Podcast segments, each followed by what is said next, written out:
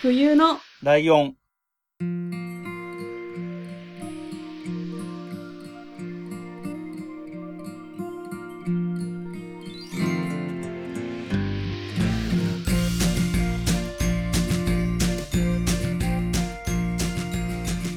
この番組は山梨県出身以外共通点のない二人がそれぞれ好きなことを話す番組です。冬のライオン第31回、椿ライドウです。です。はいよろしくお願いしま。ますはい。えっ、とね、ちょっと思ったことがあって、はい。高校野球やってる人うん。が、こ、僕ここ、えー高校野球経験者なんでっていうと、は結構すごい人な感じしません？い。します。なんかね、将来、その後プロ野球選手になったような人と対決したのかなみたいなイメージ湧くじゃないですか。はいはいはい。でも、地元の公立高校で野球やってて、それで終了した人でも、うん。高校野球経験者じゃないですか。そうですね。っていうのと、同じような感じで、はい。落ち県出身なんですよ、僕、実は。なるほど。落ち県出身だからといってはい、プロを目指してたわけでもないし、は そこに足がかかったわけでもないんですよ。い。そういう人間にとって、えっ、と、プロでやってる人っていうのは、すごいこう、雲の上の人みたいな、なんていうの？ちょっとだけでもやったことあるから、大変さがちょっとわかるみたいなことがあるので、はということでですね、い。はい。今回はゲストに、えー、とても素敵な方にいらしていただいております。真冬さんの方から紹介した方がいいんじゃないですか、ええいいんですか？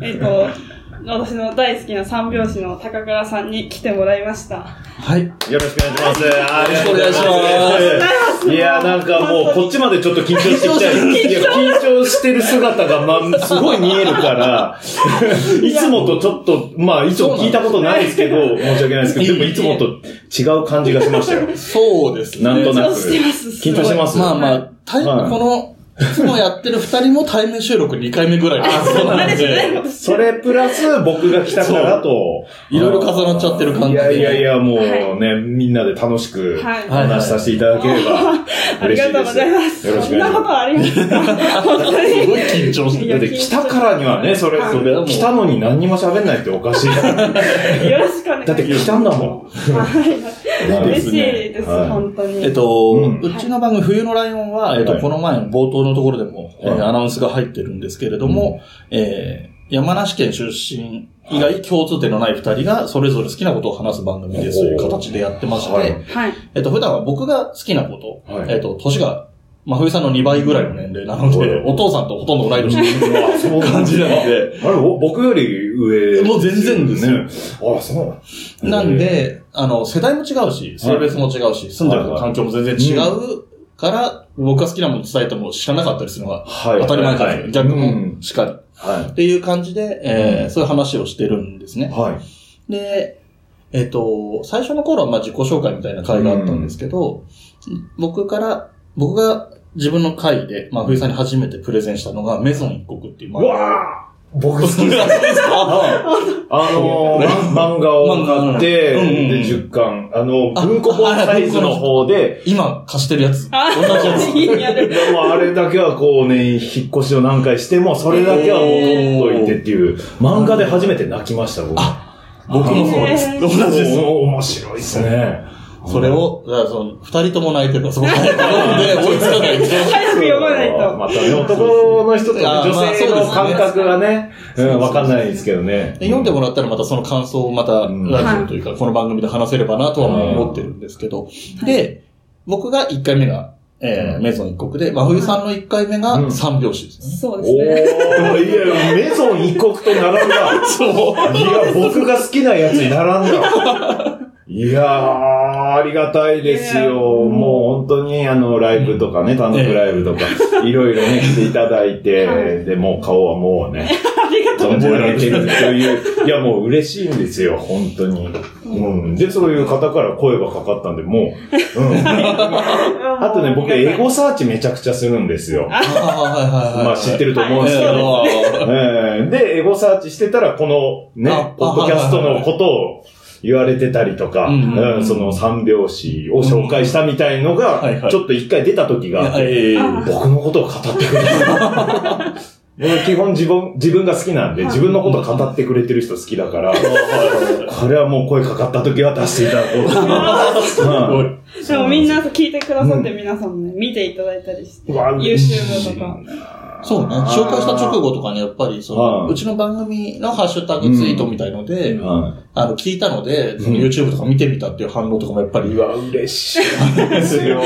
僕、な もう自分の今の信念というか、もうええいろんな人に見てもらいたいというはいはいはい元でお笑いを作ってやってるから、だからそうやって広めてくれる人が一番好きなんです。じゃあ、そうなんです成功。よかったです。で、こういうね、ポッドキャストとかいろいろ聞いてる僕らの知らない人もいっぱいいるんで、うんそうありがたいです。うんそんな形でこう交互にやってるんですけども、えっ、と、まずはね、はい。えっ、と、高倉さん、まあ、うちの番組では紹介はしてますけれども、まあまあ来ていただいたので、ちょっと、はい。あの、お人柄というか雰囲気とか今、まあだんだん伝わってきてるところだと思うんですけども、えっと、今回の第31回は、このままこういう感じで話をしていって、30 32回、はい。次の回の方で、うん。えー、高倉さんプレゼンツみたいな形でね。高倉さんがこれが好き。はい自分が好きなものを知らなそうな二人に喋るみたいなあ感じで。知らなそうなものですね。いう感じで何かお話しいただければなと思ってるっていう、えー珍しく次回予告もしちゃう。そうです。いやもう聞きたくなるな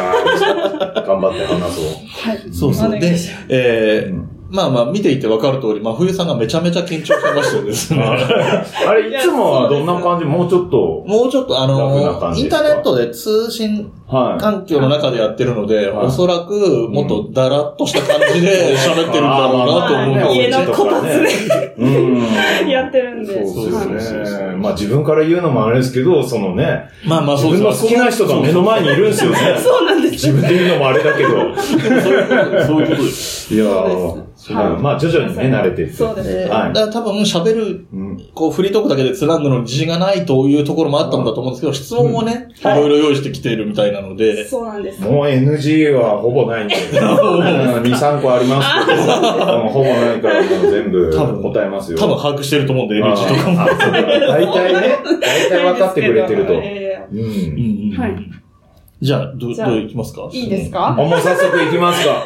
いや、はい私は知ってることもあるんですけど、あ一応皆さんのためにも、はい。はい。ろいろ聞。かせていただきたいと思います。まず、おいくつでしょうか？はい。えーっとですね、はい1981年はい2月16日生まれ、はいえー今38歳です。はいはい。そろそろ、うですね。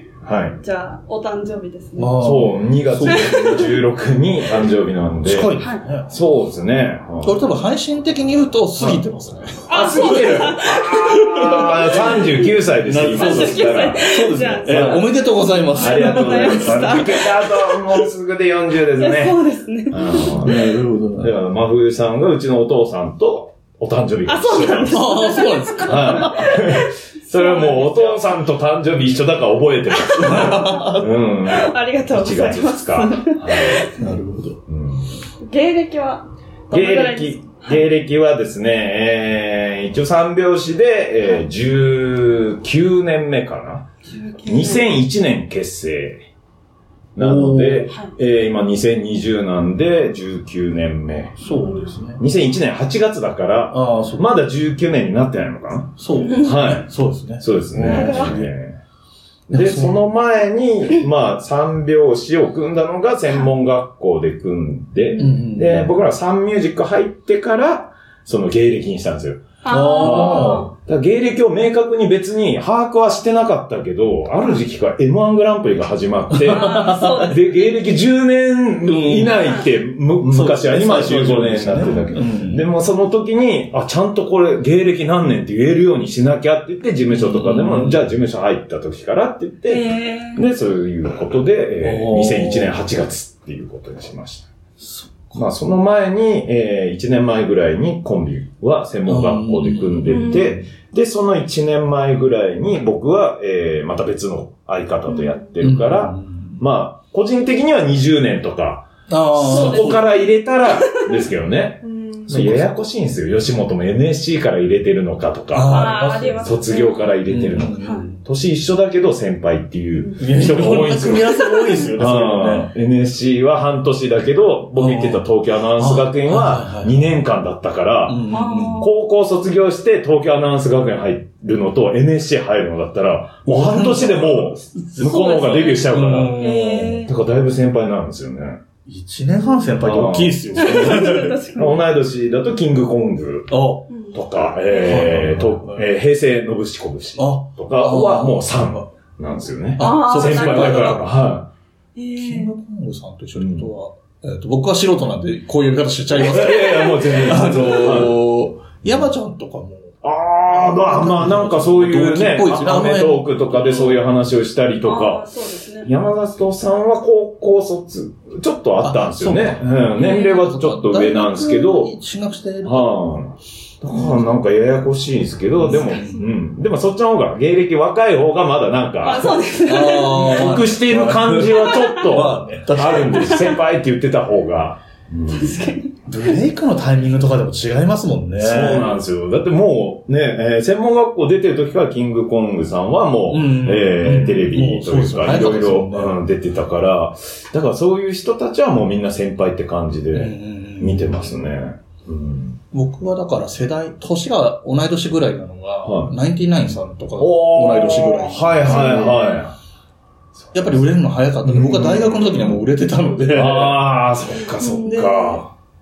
こっち関東の方で言うと、はいバナナマンさんとかもはい同い年ぐらいになるんですけど、うん彼らは割と、あの、ナインティナインさんみたいには極端に早くなかったから、そうですよやっぱナインね。ティナインがブレイクした時とバナナマンがブレイクした時っていう年数を感じるあと、ーちょっとね、年同い年ぐらいって言われても、うん時代によってもまたね、変わってくるし。ブームみたいな波とかもあるから、だって、ナイナイさんとかも22、3とかでブレイクしたけど、向こうではくすぶってるな、みたいな言われてて、で、でも今22、3だったら早いって言われるし。うん、若いね、今の四千頭身とか、そのぐらいの感じだけど、そうですね。僕らでも、その NHK のオンエアバトルっていう、あはいはいえー審査員が100人ぐらいいてお客さんが玉転がして、で、勝敗を決める10組いってはいはいはい5組落ちるみたいな、それ出させてもらったのが21とか。えで、事務所サンミュージックなんですけど、サンミュージックに入ってすぐ出してもらったから、なんか他の方々、全然先輩の人らにもよく言われるんですけど、三拍子って芸歴長いよね、みたいな。ああ、そうか、すごい。そんなイメージありデ。ビューすぐにそういうの出ちゃうと、すごい長く感じるってはいはいいう。で今の後輩とかもはい、高校の時見見てました。ででも年2個ぐらいしか違う。いあやいやいや、うんすごい先輩みたいな扱われるのに。あー、でもその2000年ちょいで、ね、テレビに出てるとそういうイメージになっちゃうような、それそうなんですよね。その頃って、ラーメンズとか、ああ、いました。同じぐらいの時期ですか？はい。いまあ全然先輩なんですけど。で、僕らが初めてオンエアバトルってその NHK の会に行った時に、まあ対戦相手の中にラーメンズさんとか、はいはい。まあ最初かどうか忘れたんですけど、何回か行った最初の方で、うん。ラーメンさんも戦って、バナナマンさんとか、ああ、バランマンとかアンタッチャブルさんもいたりとか、ええもう今のそそうう。そうさん、アンジャッシュさんとかうん、劇団ひとりさんとかの中で、もう一年目の三拍子もうガチガチにこう固まって、で僕の、その、同い年ぐらいなのがバナナマンさんとか同い年ぐらいで、僕ちょっとだけ自慢していいですか？お笑いから見ると。あの大学で落ち研にいた時に、その大学対抗のお笑いのイベントみたいのがあって、そこから、はえっと、何人か選ばれた人たちがはい。ちょっとした素人のお笑いライブみたいなのを、田辺エー。ジェンシーさんだったんですけど、やってくれてて、で、僕は入ってないんですけど、後輩とかはその何人かに選ばれてて。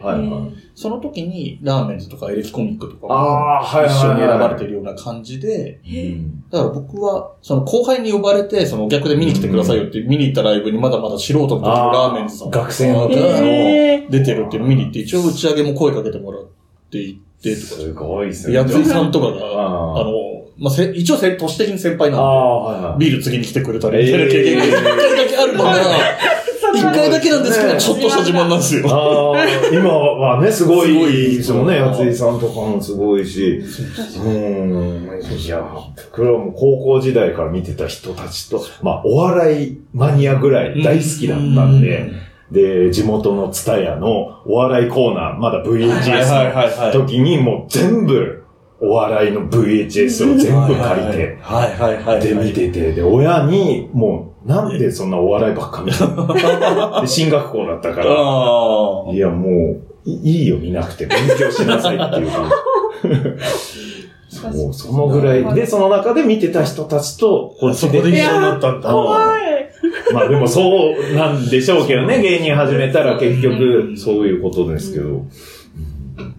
まあそう、ね、何の話か忘れて。芸歴何年芸歴の話とか広がっちゃいましたね。じゃあ、はい。多分ね、このペースだと全部はいけない。あ、そうだ、やばいやばい。聞きたいやつを見繕っていった方がいいと思うよ聞きたいや。つはいどんどんね、広げちゃうから。えっと、じゃあ、お笑い芸人を目指したきっかけっていうのなんかありますか？はい。えー、まあ、本当にさっきも言った高校時代も好き。で、えー、中学時代もお笑い好きで。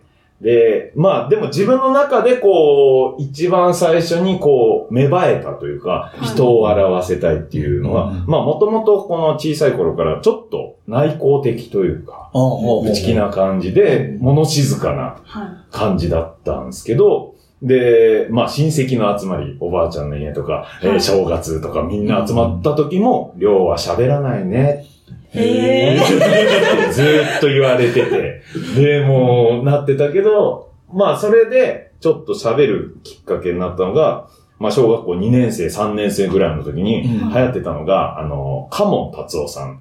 はいはい。替え歌メドレーっていう。まあ今またね、ちょっと再ブレイクみたいなのされたんですけど、その当時一発目に出てきたカモン達夫さんの替え歌メドレーっていうのをう、んラジオかなんかで聞いて、は面白いってなって、へで、これはもう、まあ、お姉ちゃんがラジオ聞いてたから、まあ、その、一緒に聞いてて、何これってすごい、はい。もう大爆笑しい。て、へで、これ CD、姉ちゃんがもう CD 買いはいはいはい。に行ったりしてるところに、カモン達夫のアルバム借りてって、俺も親に言って、ーで、そしたら借りて、で、そのアルバムをカセットにはいはいはい。落として、時代がで、そのカセット擦り切れるまで、替え歌メドレー以外もうん、コントチックなやつがいっぱい入ってうん。て、へで、それを覚えて、えで、学校の帰り道とうかん、友達にこう、そのまんま言ったりしてえたんですよ。その頃のその世代だと、うんカモン達夫さんとか、と同級生はみんな知らない。知らないぐらいなんですよ。だから多分すごい受けると思う。受けて、で、高倉って面白い。で、まあ、いかにも僕が考えたみたいな感じになって。で、そこで多分脳みそ鍛えられたというか、お笑いのこの、うんまあ、鴨達夫さんの中のルールとして頭の中でこうんう、まあ、ダジャレとかそういう替え歌メドレーとか、あとお笑いの基礎のなんか、振り落ちみたいのが頭の中入って、で、なおかつこう友達を笑わしてる、うんうんうん。人を笑わせるって、なんか気持ちがいい。ーはいはいはい。で、で、で友達の中で高倉って面白いなみたいな感じになって、はじゃあもう俺面白いことをいろいろ言っていこうって言って、そこからまた、はい。もうカモン達夫さんが言ってるようなこととか、あとはもう自主的になんかいろいろ、はで、テレビ番組とかいろいろバラエティやってみたり、。まあ、その頃、まあ、コント55号さんって今、金ちゃん、はい。仮想大賞の金ちゃんが、まだ組んで、もう現役でや、やってた時のうん最後ぐらいそを、んぐらいでしょうね。うんなんか見て、うんで、それでも腹抱えて笑ってたりとかうん、多分その辺が、こう、合致というか来たんですよね。はいはい。で、それでなんとなく心が、こうんう、お笑い芸になりたいっていう気持ちになってて。うんで、その、まあ、漠然と。うんで、中学校入って、で、中学校3年生になるぐらい、もうみんな高倉面白いとか、なんかそういう、でも人前に出たこともないうんし、でも、わーっていうタイプでもないんですよう。んすごい、クラスの人気者とかいうタイプじゃなくて、ボソボソ言ってなんか面白い。あ、あ、はいはい。一 まあ番いいじゃないですか。そうそうそう。人気者みたいな感じじゃなかったんですけど、でもこう、中学3年生の時に生徒会長やるってへ言って、ー。で、立候補みたいなのして、で、それで、まあ友達と、うんトンネルズさんが、はいはいはいはいはい。えーお皆さんのおかげです。うん。当時は。うん、で、えー生だらうんうんうん。ああ、っていう番組があって、うんで、トンネルズさんになりたいっていう一人のやつと、もうサッカー部のやつと、うんあれになろうみたいな感じで、えそいつが副会長で、うん。で、もう学校行事でちょっと面白いことをやろうか、会長と副会長で、みたいな。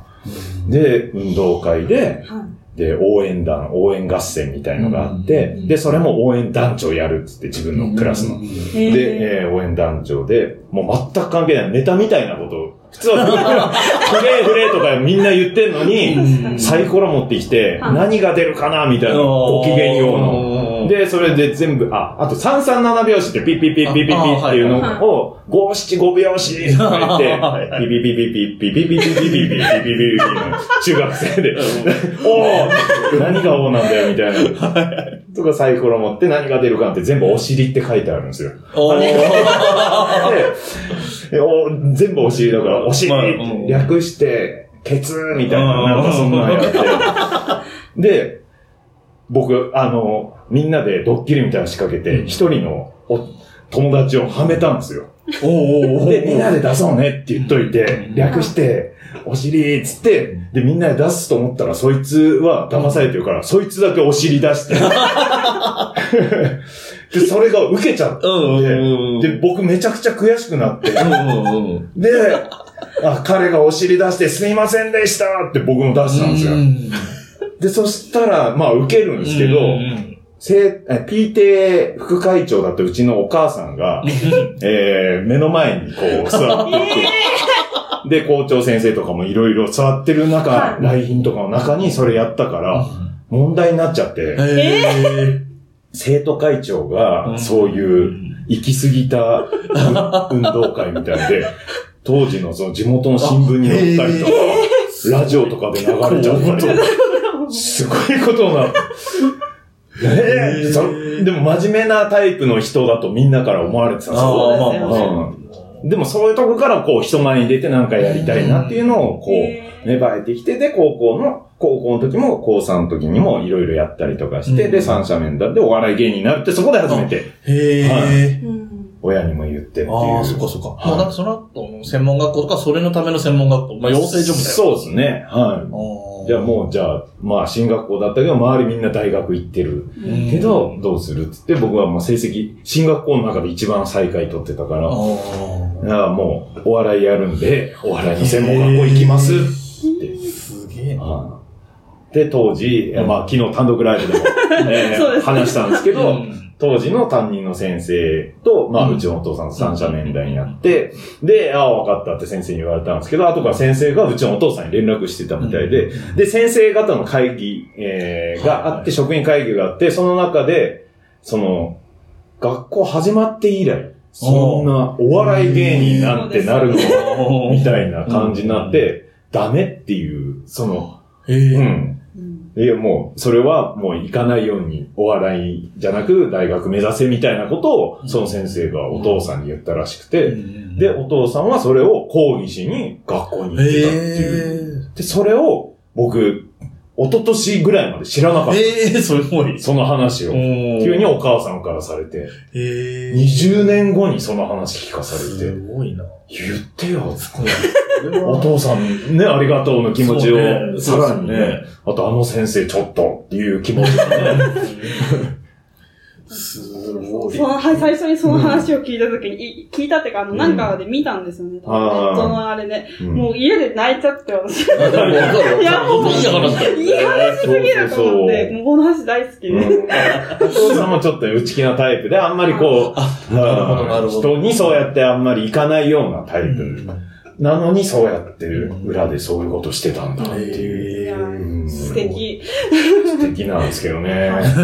うん さあ、素敵な話が出た。素敵な話が出た。素敵で終わらしちゃったけど、笑い芸あ先ほど20え、もう20年ぐらいやってらっしゃるってことなんですけど、今までで一番印象に残ってる仕事って何かありますか？印象に残ってる仕事は、えー、やっぱ M1 グランプリっていうのがあって、えー10年間、えー出場して、えーダメで、えー、で、えー、どうするって言って、じゃあ、えー、ちょっと単独ライブとかでもやってたう、ん時事漫才をやろうって相方に言われて、じゃあ、やろうかって言って、時事漫才をこうやってたら、えー、また賞レースが、ザ漫才というのが始まって、はいはいはい。で、賞レース始まるんだみたいな。うんでも、時事漫才やっちゃったから、まあまあまあ、そのまま時事漫才で賞レース出ようって言って、うん。でも3回戦ぐらいで落ちて、うん。そんな、まあね、何やるかわかんない人を受からせたくない。で、2年目は、まあ、それでも時事漫才をこう頑張ってやって、準決勝、当時3期、な認定漫才師って言われてたんですけあど、で、そこまで行って、でも決勝いけないな。ってん。言って、時事漫才以外のもう一つの漫才を考えていったら、決勝いけなかったんですけど、敗者復活戦に出場できるというチャンスをもらえて、敗者復活戦の中から勝ち上がったんですよ。で、ザ・漫才の決勝に出れたっていう、それが一番、まあ、い。芸人人生の中で、こう、山のこああ、うん思い出深い話というか、うん。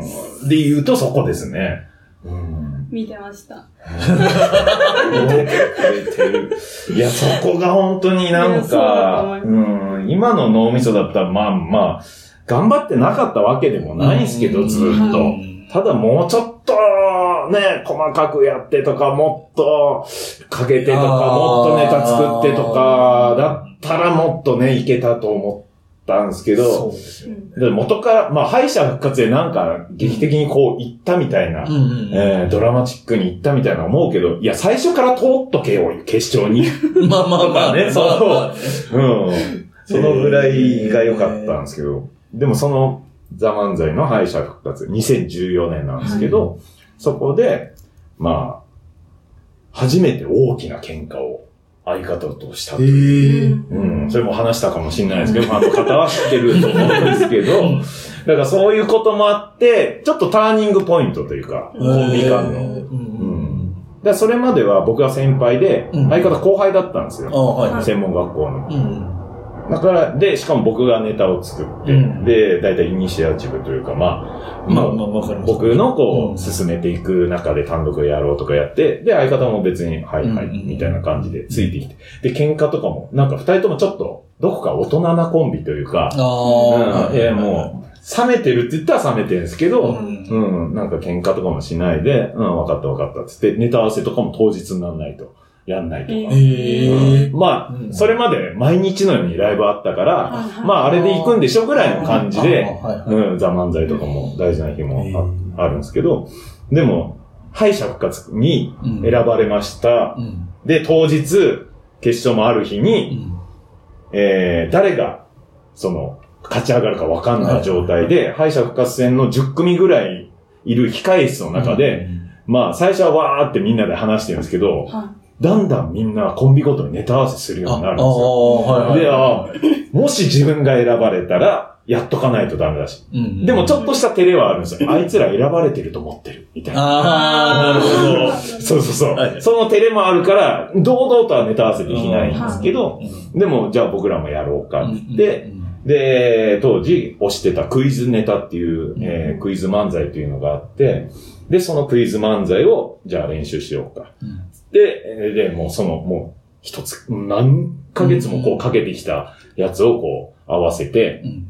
じゃあ、敗者復活で受かったとして、うん。えー、じゃあ、決勝の決勝、ファイナはいはいはい。ル、またさらに3組選ばれるんですよ。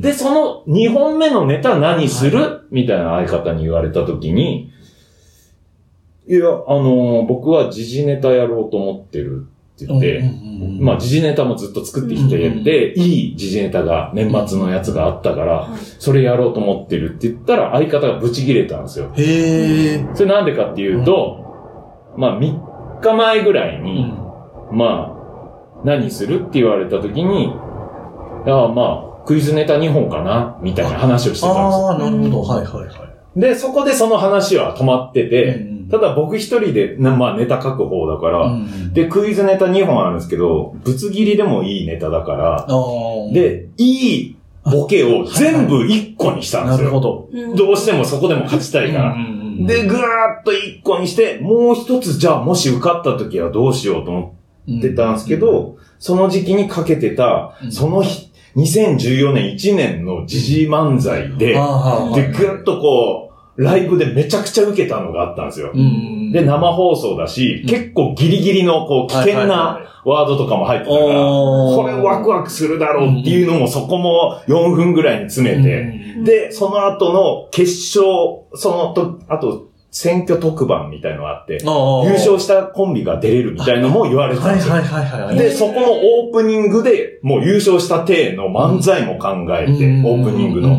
ので、それで挑んで、うんで、まあ当日、うんそうやって、うんいや、もう、そうやって考えてるからって言ったら、いやいや、ダメだよ。うん。まあ、そりゃそうですよね。うん向こうは、クイズ漫才。ってやって、で、なんだよ、みたいな。すげえ、殺すぞぐらいに言われて。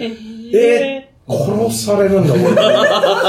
このね、考えてて、向こうは向こうで、まあ、正義というか、そんなんじゃ勝てない。優勝、優勝したい気持ちがね、そうこうぶつかってそうなって、で、めちゃくちゃ険悪の中、じゃあ敗者復活組の人、えー、じゃあスタジオに入ってくださいって言われて、で、まだ、そのザ・漫才の時は、敗者復活組は席で見てて、はい。で、何組か決勝行った組が、うん。えー、ネタ終わった後に、一組呼ばれるみたいな。そういうシステムでみんなわかんないうん。で、席に、観客席に、こう、敗者復活戦の人たちがこう座った時に、みんな来てんのに、相方だけ来てないんです。うーわ。うわ、なんだよと思って、あいつ腹立つな こういう時に、切れて帰ったのかなとか、ぐらい思ってたら、ちょっと遅れて、僕の横座って、なんか今日空気重そうだね。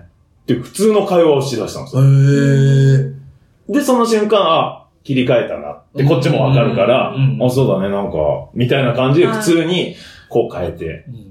で、えー、そのまんま、じゃあ、敗者復活から決勝に行く人発表します。つって、で、僕らが決まって、へーやったーってなってるけど、内心どうしよう。で、えー、その時にマネージャーが来て、何も考えんなって言って、多分、久保から、あ久保の相方からそういうこと聞いてはい何も考えんな。もう一本のネタだけに集中しろって言われて、で、一本ネタやらせてもらったら、うん、めちゃくちゃ受けたんですよ。うん。体感。で、やりながら、うん。よっしゃ、これ行くんじゃないかって思いながら、2本目のネタ合わせもしてないから、やべえ。うん。うわ、どうしようってなって、だまあ結果、花丸大吉さんに負けたんですけど、うん。そこで勝ってたらどうなってたか、まあ、僕は時事漫才を勝手にやり始めてたのか、ああ、そうか。あそうか。クイズネタなんてもうないんですから、うん。カスカスのやつしかないから。えとかなんかそういういろいろコンビ組んでの十何年の中でのこう、二人の関係性とか、まあそういうのも総括してそこの瞬間がもう思い出深いというか。で、そこから、まあ話し合うように。うん。まあ僕も悪かったうん。な。勝手に決めて相方にも言わないし、うん。で、すり寄りもしないし、ええ。相方もちゃんと、こう、なんか常に機嫌悪い感じだったんですよね。まあ大人だからそうは見せてないけど、だから、そこからはもう、どうする？何やる？うん。とかも、うん、相談をするし、一緒にこう、ちょっと変わってったかなっていう。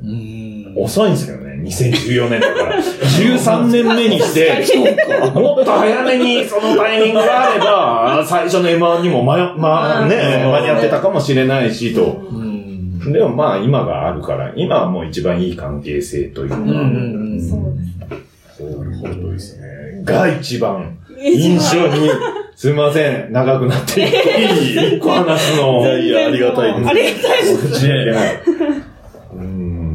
うん。ちょっと僕の方からもちょっと一個だけ質問を入れたいんですけど、はい。まあ、もう僕もお笑い、まあ、好きは好きでずっと見てて、で、まあ山梨県って中部地方ですけど、まあ関東の文化圏なので、はい。まあ関東のお笑いを見てきて、うん。そうなってきて。てあ、そうなんですね、関東。あ、だからまあ、そっか、関東。だから、やっぱりそのトンネルズだったり、はい。まあ今度55号だったりもそうですし、はい。まああと、まあ2ビートとか、い。爆笑問題さんとか、はみたいな感じなんですけど、えっと、まあ、2ビート爆笑問題が、まあ確かに漫才師として大きいですけど、関東って割と。コント系が多いそうですね、印象がなんかイメージ的に。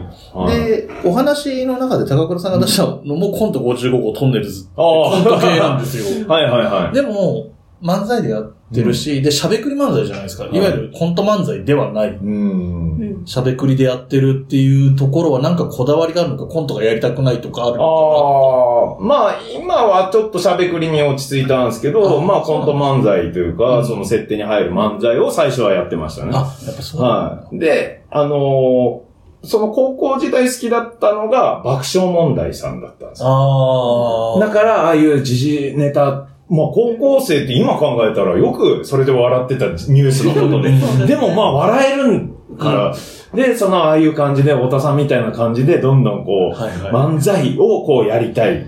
で、もう一組好きだったのが、まあ、ボキャブラ。ああ、時代そうですね。そうですね。はい。で、爆笑問題さんと、僕がもう一組好きだったのが、フォークダンスになるあこ。と。でも、ゴリゴリのコントで、うんうん。えーで、空気感作ってっていうのがもう、フォークダンスでなる小坂さんみたいになるってずっと思ってた。でも、爆笑問題も好き。うんうんうん。で、じゃあ、で、専門学校入った時に、合わせたやつ。をなるほど。爆笑問題さんみたいに喋くりなんだけど、こう空気感があって、ちょっとシュールっぽいボケを言うやつをやりたいなと思ってたら、アンタッチャブルさんとか、ああ。そういう感じだったんですよ。なるほど。今ではもう明るいわーってやるけど、ちょっと引き気味のこう、ザキヤマさんがやって、ちょっと、うわ、こういうのあるんだで、うん。アンタッチャブルさんのもう専門学生の時に、うん。もうオンエアバトルの言う決勝行ったやつをもう書き起こして全部。ええ。で、三拍子で組んだ時に、相方に初めて組むから、うん。自分らのネタうん。の前にうん、お笑い好きでしょ？見たアンタッチャブルさんって言って、で、ちょっとやってみようかってで、アンタッチャブルさんのネタをこう一緒にやったりとか。へまあ、完全に当時の相方は、うん。もうアンタッチャブルの柴田さんのツッコミ。まんまだった。で、どこ行っても柴田さんに見えるからやめな、そのツッコミ。ああ。殺すぞ、死ねとか、ああいうような人がこう言ってんだったらわかるけど、お前が言うとちょっと違うから、みたいなう。んなんかそういう憧れはあって。だからもう、東京の漫才っていうと、アンタッチャブルさんっていう感じに、ああ。その僕が入りたての時は、なったんですよね。みんな同じような漫才やってました。ああ。まあ、すごかったですもんね。はいちょっとやってみようかっつって、うん入るっていう。はいはいはい。それはもうみんな真似してましたね。でもそこからまあ、まあ時事ネタになった時に、まあ、爆笑問題があまあ爆笑問題がが帰ってきて、で、さらに時事ネタじゃない時も、まあ、いろんなうん今までの経験上のやつで、しゃべくりで、あとコントが下手っていうのが、そこはそういう感じが。たまに設定入るのもやるんですよね。ううんんそういう流れで、まあ、そういうしゃべくりというか、へえ。面白いですけどね。なんか、うんまあ、ブレブレっちゃブレブレなんですよ。で、まあ去年ね、優勝したミルクボーイさん、うんさん、後輩か、ミルクボーイ。先輩っぽいとかね、うんそう雰囲気が。そうそう。ミルクボーイはもう一度もブレなかったみたいな、うんアナザーストーリーとかで。見たけど、でも僕らはまあいろいろこうブレたりとか、あまあいろんなことをやりたい。ううんいろんな漫才を作りたいという意志のもとでやってますね、今は。うん と、どうしましょうかね。はい時間もそろそろあれなんで。喋っちゃって、そうですまあ、最後の質問にしましょう。最後、はい、さらっとこう締めます。さらっと。さっき、あの、話に出たんですけど、はいお誕生日をお迎えはい。なさったということで、39歳の抱負なんか、39歳。はい。はい。はい。えー、38歳でお酒をやめたんですよ。はい。めちゃくちゃ大酒飲みで、へで、お酒好きそのイメで。ージでしか？ないんですよ。で、お酒の場所が好きで、で、お酒飲んだら楽しいし、自分がいるところ、本当に楽しいって自自分も楽しくなるし、うん。で、どんな飲み会でも楽しくできるし、で、その場所で初めて出会った人とお酒を飲んで仲良くなるのも楽しいとか言ってて、でも、うん。もうやめよへう。俺、なん、楽しい、自分が楽しいで、これでこのまま終わっていくのかなっていうのを考えたときにもうやめて、えー、その時間を、まあ、全部こうね、人を楽しませるというか、うんえー、お笑いでもっといろんな人に見てもらう、うんそういうことをやりたい。やら、やろうっていうのを決めたんですよ。うんまあ、極端っちゃ極端なんですね。いや、控えればいいじゃん。やめなくていいよ。控えればよ。何その、意気込み。極端すぎるわってすごい言われるんですけど、まあもうそのぐらいの気持ちでやろうと思って、で、今、えー39歳になって、えーまあ目標は、まあその38歳の酒飲んでた時にできなかったようなことをもうめちゃくちゃやると。うんえー YouTube で、えー生配信で時事ネタを毎週やるというのをもう決めて、で、そこもちょっと分厚くしていったりとか、はい。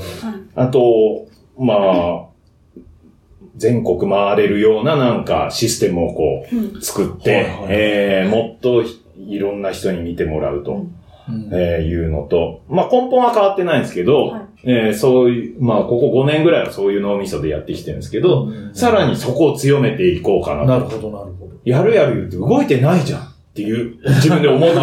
なるほど。うん、酒ばっか飲んで。楽しいって言って、単独定期的にやって、うんなんかそれで自己満足してやってる俺ぐらいの感じで思ってたけど、実際前に進んでないなと思ったから、今回はもうちょっと一歩でも二歩でもはい前に進んでもっと僕らのことを知ってくれてる人を増やす作業です。はい。はい。ざっくりと、漠然と。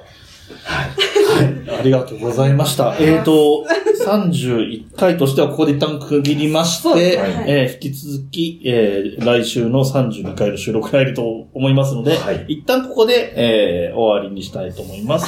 いいですかね、一旦ま、真面目な話ばっかり真面目な話ばっかり芸人来たのに。えーじゃあ一旦ここで締めますね。はいえー今回のゲスト、高倉さんでした。ありがとうございました。ありがとうございました。ということで、はいえー、高倉さん、はい来ていただきましたよ。はい。もすごいね。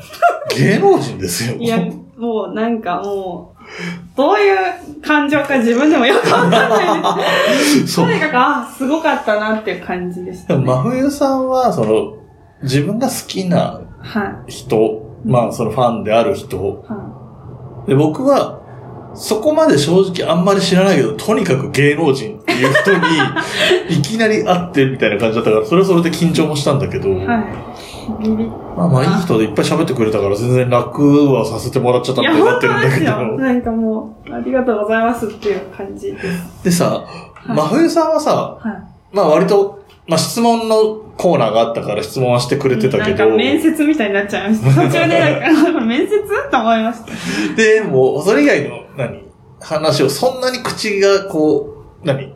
割って入れてなかった感じがしてたけど、はまあその分、僕がいっぱい喋ってた感じになってるんですけど、い。いいです。もうこんな近くで聞けたらっていうぐらいで。なんかさ、はいそのすごい憧れの高倉さんと、うんいつも一緒にラジオやってる椿ライドウが話してるってどういう感覚なのって思って。なんか、いやでも、何この人生で体験したことない気持ちというか、まあまあ、そうかっていう感じですね。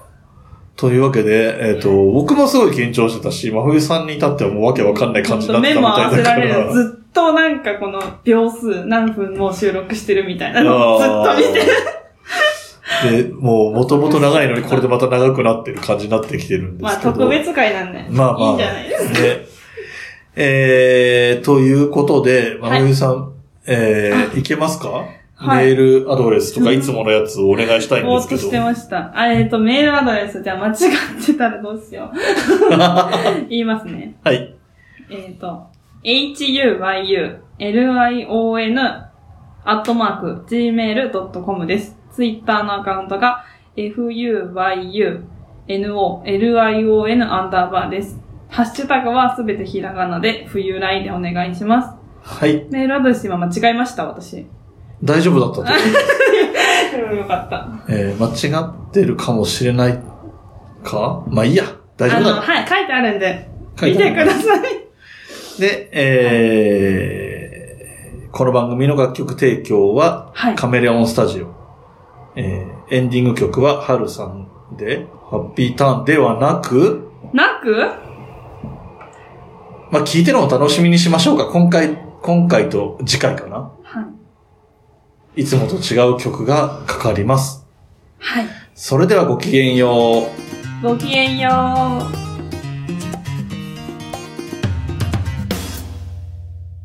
夏の海砂浜今年も大胆に少し小さめのビキニ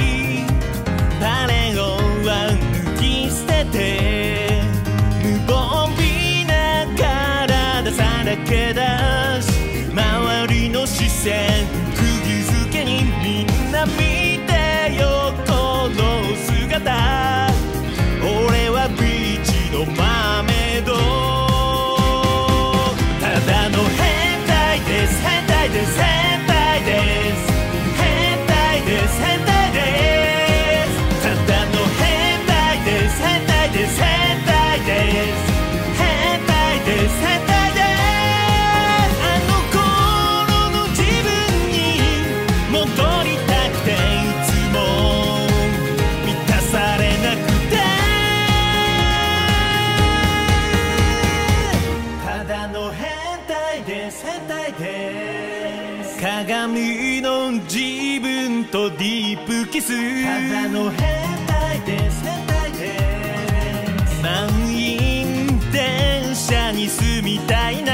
だの変